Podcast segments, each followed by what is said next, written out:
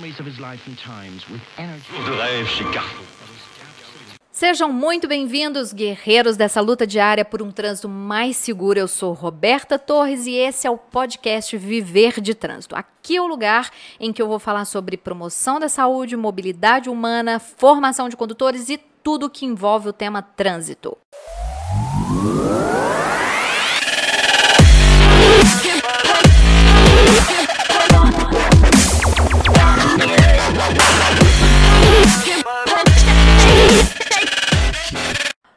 episódio de hoje eu vou falar sobre a filosofia que vai permear vários temas que a gente vai abordar aqui no podcast Viver de Trânsito. E por que ah, eu a escolhi para ser o nosso farol, o nosso norte? Eu estou falando da filosofia Visão Zero.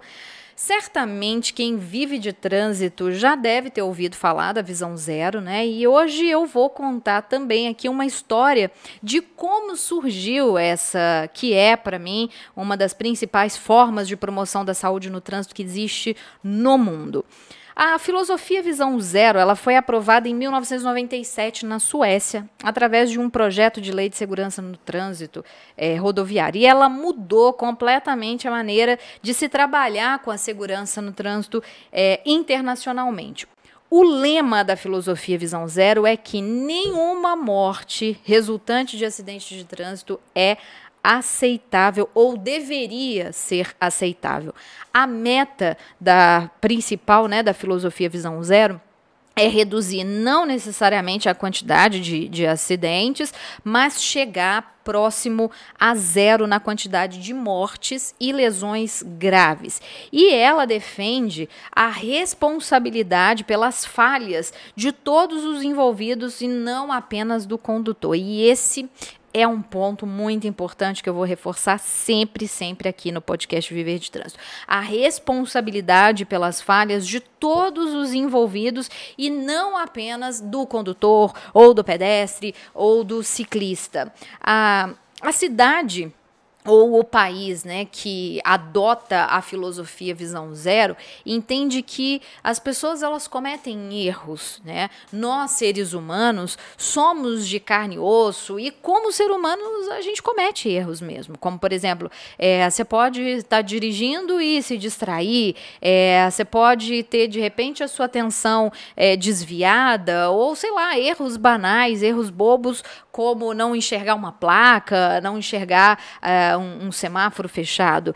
Outro ponto importante que eles argumentam é que o fator humano ele está presente nos acidentes em todos os acidentes de trânsito, 365 dias é, por, por ano. Só que, e é aqui que é um ponto fundamental, esses erros que a gente comete, mesmo esses erros humanos, né, essas falhas, é, elas não deveriam resultar em mortes ou lesões graves no trânsito. Cara, isso para mim é maravilhoso na filosofia Visão Zero. Pode parecer utópico, pode parecer um sonho, mas agora, vi, mais de 20 anos depois da implementação da filosofia Visão Zero, a gente pode afirmar é, que a Suécia ela fez uma grande diferença e certamente milhares, milhares de vidas foram salvas. Isso sem contar nos outros países né, que seguem a filosofia Visão Zero. Isso porque, olha só, tradicionalmente, os estudos internacionais, e não e aqui no Brasil também não seria diferente, né, sobre segurança no trânsito, eles colocam no usuário a responsabilidade, única exclusivamente no usuário, pela sua segurança nas vias. E isso é muito confortável, né? É muito fácil jogar a responsabilidade apenas para o usuário, apenas para o motorista, para o ciclista, para o pedestre, enfim. Isso significa, de certa forma, se isentar da responsabilidade responsabilidade. E a visão zero, ela aborda de uma maneira totalmente oposta a isso, porque ela coloca a responsabilidade do no projeto no sistema viário, ela divide as responsabilidades e reconhece a fragilidade do corpo humano, que precisa ser considerada no momento em que você vai sinalizar uma via, que você vai pavimentar, que você vai abrir né, aquela via para o tráfego. E essa compreensão do problema dividindo as responsabilidades, tem auxiliado na concepção de um sistema de gestão do próprio tráfego, né? na fabricação de carros, de motos mais seguras e na construção de vias também mais seguras que levem em consideração que o ser humano erra, que levem em consideração que nós vamos errar em algum momento. E onde é que entra a educação para o trânsito aqui, né? A visão zero ela aborda muito mais a importância de você ter profissionais qualificados e mais comprometidos com a questão da segurança viária. Quer dizer, através dessa nova filosofia, que profissionais sejam mais capacitados para levá-la adiante. Isso significa dizer que é, quanto mais profissionais qualificados a gente tiver, melhor vão ser as nossas, melhores serão, né, as nossas vias, uh, os nossos veículos, as nossas políticas públicas e as ações como um todo de todas as pessoas que buscam esse número zero.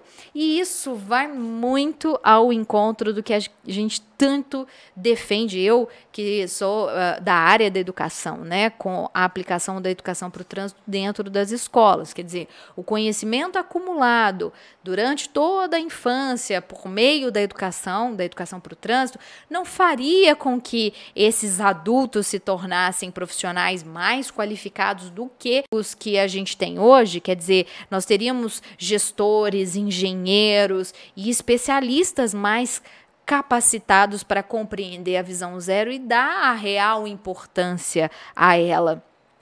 A Suécia hoje é líder mundial em segurança no trânsito e um dos países com a menor taxa de mortes por acidentes de trânsito. Vale lembrar que para a gente comparar né, um país com outro, a gente precisa comparar a taxa por 100 mil habitantes e não o número absoluto, embora ele seja também um indicador, obviamente. Né? Mas para vocês terem uma ideia, só a título de comparação, em 2016 a Suécia teve uma taxa de mortalidade de 2,8 por 100 mil habitantes. Duas pessoas, quase três pessoas, né, por 100 mil habitantes. Enquanto o Brasil, pasmem, estava com uma taxa de 19,7, quase 20 pessoas por 100 mil habitantes. E esses são os dados oficiais da Organização Mundial de Saúde. Ah, e uma coisa que é importante aqui: os Estados Unidos, que o povo adora falar que é referência ou comparar como se fosse maravilhoso, enfim, não é lá grandes coisas, não, tá? Só para a gente ter é, também, para a gente comparar aqui em relação à segurança viária, a taxa deles nesse mesmo ano foi de 12,4. Então, não é referência, claro, está melhor que o Brasil, mas não é referência é, quando se trata de segurança viária que está acontecendo nos Estados Unidos lá é que algumas cidades, como Nova York, São Francisco, Seattle, estão é, adotando medidas da visão zero para poder reduzir pontualmente esses dados estatísticos. Agora, na Suécia, é, mesmo com taxas tão pequenas, eles continuam trabalhando anualmente para reduzir uh, ainda mais esses dados estatísticos e estão lá firmes com o pacto de, de reduzir, de chegar, na verdade já chegaram né, na, na, no objetivo de reduzir em 50%. Não apenas nas rodovias, mas eles também têm uma preocupação muito grande nas ferrovias. Para eles, quanto menos acidentes, mais vidas salvas, obviamente, né? Mas também a visão zero ela contribui para um sistema de transporte público e de transporte no geral mais eficiente e mais confiável, né?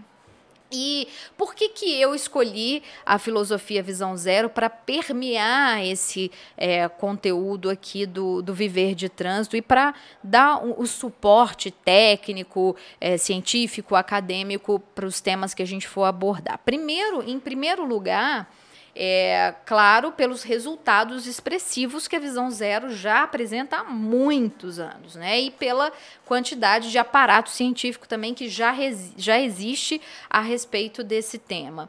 E em segundo lugar, porque eu me identifico totalmente com isso, né? Quer dizer, nossas autoridades, elas deveriam achar um absurdo, assim como eu acho, alguém morrer vítima de acidente de trânsito. Então, pela identificação uh, com, com a mensagem. Imagem. Só que, infelizmente, aqui no Brasil não é assim, né? A gente está acostumado com a violência no trânsito e o que me parece é que para a maioria das pessoas é como se fosse algo impossível de reverter, né? Como se não houvesse solução para isso, como se não houvessem alternativas. A gente está aceitando o inaceitável. Agora, claro que para isso acontecer, para essa mudança de paradigma, depende de muita maturidade, muita maturidade mesmo, né? Por isso que falar sobre isso, além de levantar o debate, pode fazer com que as pessoas comecem a defender a ideia. Quem sabe no futuro a própria sociedade não vai começar a exigir das autoridades a implementação de ações dessa filosofia aqui no Brasil, né? E quem sabe a quem sabe a própria sociedade não vai começar a agir considerando-se também responsável nesse processo, né? É, bom, não, eu acho que a gente pode sim sonhar, embora muitas pessoas ainda digam que, que isso é utopia, que é muito sonho, mas eu vou continuar acreditando e vou continuar defendendo. Agora eu vou contar para vocês um pouco sobre a história da filosofia Visão Zero, né? Como é que ela surgiu, é, é, de, de onde né, ela surgiu, quem foi que criou, enfim, quais foram as primeiras discussões é, em relação a ela. Eu li um, um, documento já há alguns anos que conta essa história e aí eu quero compartilhar com vocês aqui hoje. É, em 1995, o diretor de segurança no trânsito à época, né, da, da administração rodoviária da Suécia, ele chama Klaus Tingvall. Ele tinha sido recém-nomeado né, né, nessa época e ele, diante de um acidente que, que aconteceu, ele não conseguiu desconsiderar esse acidente que aparentemente não tinha nada de anormal, é, era comum, né? Embora muito trágico. Um carro é, tinha perdido o controle, o motorista né, tinha perdido o controle de um carro numa aquaplanagem, bateu contra um poste de concreto, o carro ficou completamente é, detonado e nesse acidente cinco jovens morreram. E, embora isso é, acontecesse com muita frequência lá, né, na época, na Suécia morriam pelo menos aí 500 a 600 pessoas em acidentes de trânsito, esse foi o motivo de um insight para ele, né? E aí ele chamou o diretor regional da época e perguntou o que, que ele achava de cinco jovens terem morrido em uma colisão com essa fundação de concreto lá que a administração rodoviária tinha colocado para é, segurar um poste de luz. Claro que a resposta do diretor não foi animadora para ele, né? A responsabilidade por aquele acidente tinha recaído diretamente sobre o motorista do carro e outras pessoas iriam morrer certamente em acidentes é, iguais àqueles, né? É, bom, ou seja, a regra aqui é muito clara, né? Os motoristas, eles precisam seguir as regras de trânsito, eles precisam obedecer às leis de trânsito e quando um acidente acontece, a culpa sempre vai ser deles. Muito fácil, muito simples é, jogar a responsabilidade apenas para o motorista uh, ou para o pedestre, dependendo, né? E aí ele continuava se fazendo mais e mais e mais perguntas e uma delas, o que é, e uma delas né, era assim: é, o que, que realmente é um nível aceitável, um número aceitável né, de vida perdida no trânsito? E outras perguntas como: é razoável a gente acreditar que uma pessoa nunca vai cometer um erro né? E quem é realmente o responsável quando um acidente acontece? E foi fazendo algumas é, dessas e outras a, indagações que eu acho super interessantes, né? E, é, imagine, ele, ele dizia assim: imagine que você seja um médico. E aí você é responsável, você é responsável por seus pacientes independente do estilo de vida que eles levem, né? Quer dizer, como um médico, você se recusaria a dar o melhor tratamento possível a uma mulher com câncer, embora ela tenha ignorado os avisos que você tenha dado anteriormente, né? De que uh, fumar pode ser prejudicial à saúde. Como profissional da saúde, você tem é, a vida dessas pessoas nas suas mãos, né? E claro que você assume a sua responsabilidade, você assume essa responsabilidade. Um outro exemplo interessante que ele dá, é, ele, diz assim, ó, quando você embarca em um avião para sair de férias, é, embora você tenha, sei lá, de repente você comprou sua passagem com desconto, o que, que você espera dessa companhia aérea e das autoridades de aviação? Que eles assumam a responsabilidade pela sua viagem, ou seja, que o sistema todo seja seguro e funcione igualmente para todos. Você não espera ser tratado de uma maneira diferente porque você pagou essa passagem uh, com desconto ou numa promoção. E foi assim que a equipe da administração rodoviária sueca, naquela época, estavam pensando, né? eles estavam fazendo todos esses questionamentos. E a, a pergunta principal que eles se faziam era por que, que o tráfego rodoviário ele não funciona dessa forma? Dessa mesma maneira, com essas preocupações, né? Por que, que e eles perguntavam por que, que nós colocamos a culpa sempre nos motoristas ao invés de planejar o que é perigoso ou melhorar aquilo que é perigoso. Então eles estavam dizendo que salvar uma vida era muito mais importante do que todo o resto, embora eles já tivessem diminuindo as taxas de mortalidade desde a década de 60, né? E eles ainda é, consideravam que precisavam fazer mais e mais e mais. E aí, esse diretor, ele decidiu escrever alguns pontos que ele considerava, assim, básicos, é, que eram, que ele considerava ser básicos e importantes naquele processo de construção do documento. Então, os três pontos eram, a vida é mais importante do que qualquer outra coisa. Segundo ponto, nós somos responsáveis pela segurança. E o terceiro ponto, nós sabemos o que fazer. E nisso, ele começou a dizer: nós deveríamos ter zero mortes no trânsito. E foi aí, né, que inclusive deu-se o nome de filosofia visão zero. Claro que no início isso soou assim um absurdo, né? E, e principalmente, e, e eles foram, obviamente, muito, muito criticados, principalmente pela galera da indústria os engenheiros e pelas autoridades, gestores, políticos, né? Porque eles estavam ainda com aquela ideia de culpar sempre apenas o, o, motorista. Mas, apesar disso tudo, eles continuaram, eles seguiram, escreveram o documento, que era uma espécie de um projeto de lei, né? Como a gente tem aqui no, no Brasil, tudo começa a partir de um projeto de lei. E eles tinham um comitê de transporte, que é como se fosse aqui no Brasil a frente parlamentar por um trânsito mais seguro. E foi assim que eles conseguiram pegar esse projeto de lei, colocar na mão do governo é, em 22 de maio de 97. O governo apresentou o projeto de lei ao parlamento sueco e o parlamento sueco aprovou em outubro desse mesmo ano. E aí, assim, é, é, eu sou suspeita para falar, né? Porque eu acho muito legal ver que a premissa é a segurança e que um grupo de técnicos e especialistas foram as pessoas que deram embasamento para a lei.